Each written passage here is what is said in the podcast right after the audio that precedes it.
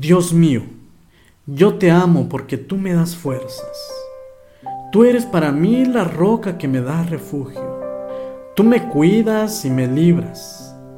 Me proteges como un escudo y me salvas con tu poder. Tú eres mi más alto escondite. Tú mereces que te alabe porque cuando te llamo me libras de mis enemigos.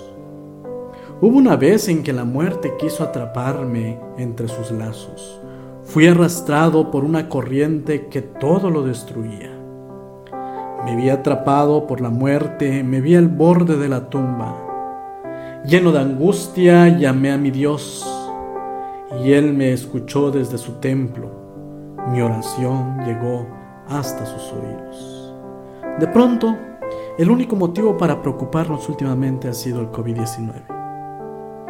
Y si hicieras una lista de todas tus preocupaciones, lo primero que va a aparecer es el COVID-19. Pero a lo largo de toda la vida tú has tenido tus preocupaciones y algunas te han llevado al punto de la angustia. Sí, a lo mejor ahorita mismo estás en ese punto de la angustia. Ya no sabes qué hacer. Tu situación ha sido difícil quizá. Te despidieron del trabajo. Quizá has escuchado de algún familiar o algún amigo enfermo. Estás angustiado. Y hoy quiero compartirte contigo dos puntos. Cómo vencer la angustia. Cómo vencer la angustia. Los hombres de la Biblia también estuvieron en angustia porque pasaron situaciones difíciles. Sin embargo, si eres lector de la Biblia te vas a dar cuenta que cada uno de ellos jamás se olvida de Dios. Y este es el primer punto. No te olvides quién ha sido Dios para ti en el pasado. No te olvides quién ha sido Dios para ti en el pasado. El Salmo 18 que hoy vamos a estudiar, David Alaba a Dios porque Dios lo ha librado. Y este salmo es contado en una temporada de gran triunfo, en donde el escritor recuerda su pasado, recuerda que ha sido difícil, recuerda que ha pasado problemas difíciles y el Señor ha estado presente con él. Y comienza el salmista diciéndonos, te amo, oh Jehová. Te amo, oh Jehová. Y esta es una declaración de triunfo y difícilmente el ser humano en medio de la angustia puede expresar esta palabra. Te amo, oh Jehová. David, desde que fue tomado de allá del pastoreado, del pastorado de, de ovejas, es ungido como rey de Israel. Pero también David vivió unos 20 años aproximadamente como fugitivo como un hombre que lo había perdido todo. Perdió seguridad, perdió su familia, perdió su carrera, perdió derechos, perdió su conexión con el pueblo del pacto de Dios. Perdió todas las comodidades. Y de tiempo en tiempo él se sentía lejos de Dios. A pesar de todo, a pesar de, todo, el salmista David estaba siendo firme al Señor y Dios. David comienza diciendo este salmo, te amo. Y esta es una palabra inusual en nuestras oraciones. Es difícilmente la mencionamos cuando oramos. Nadie dice, te amo Dios. El salmista David dice, te amo, oh Jehová roca mía y castillo mío, mi libertador. Dios mío, fortaleza mía, en Él confiaré.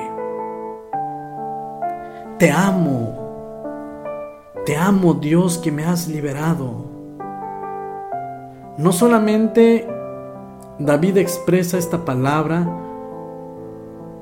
porque en alguna ocasión Dios lo había librado sino David expresa esta palabra por todo lo que Dios había hecho en él. David expresa esta palabra por todo lo que Dios había hecho, incluso a través de las pruebas para convertirlo en lo que David era en ese punto que está escribiendo este salmo. David no está escribiendo como si dijera, bueno, ya era hora que me liberaras.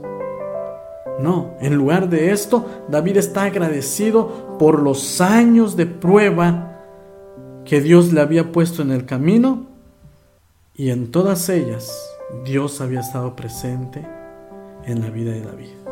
Tú quizá a lo largo de tu vida has pasado situaciones difíciles y quizá ahorita mismo en este momento estás acordándote de algo en lo que Dios te ha ayudado. Quizá en ese instante está viniendo a tu memoria algo del que tú puedas decirle al Señor, te amo Jehová, porque tú estuviste conmigo en aquella ocasión.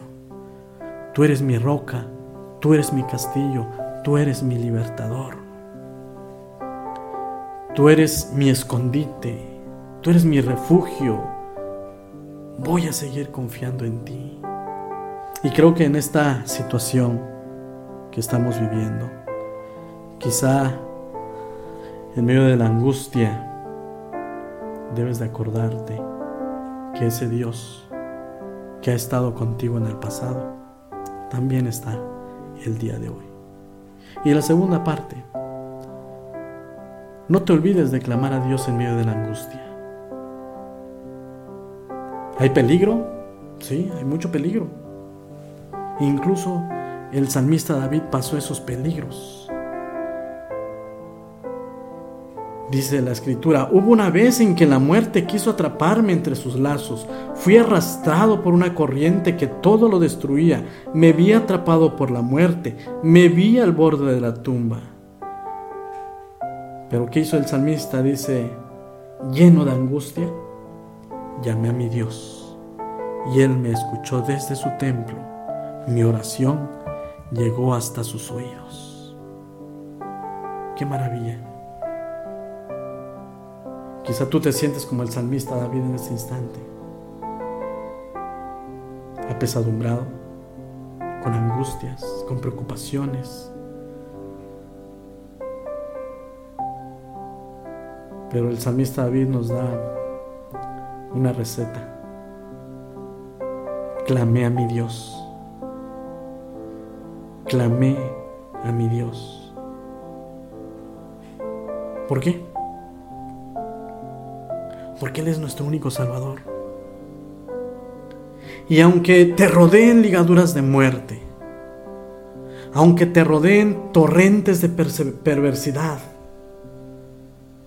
Jehová va a escuchar tu clamor. Esta es nuestra seguridad de que Dios te está escuchando.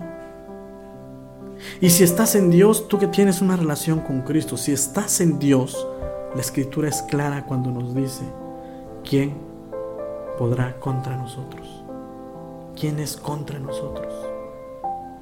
Tribulación, angustia, persecución, hambre, desnudez, peligro, espada. No hay nada que se pueda levantar contra los hijos de Dios, ni la muerte misma, porque tú estás en las manos de Dios. Esa es nuestra seguridad. Y esa es la misma seguridad del salmista. Esa debe ser tu seguridad de que aunque la situación incluso se pueda agravar más, Dios está contigo y nada ni nadie podrá separarte del amor de Dios que es en Cristo Jesús. Amén.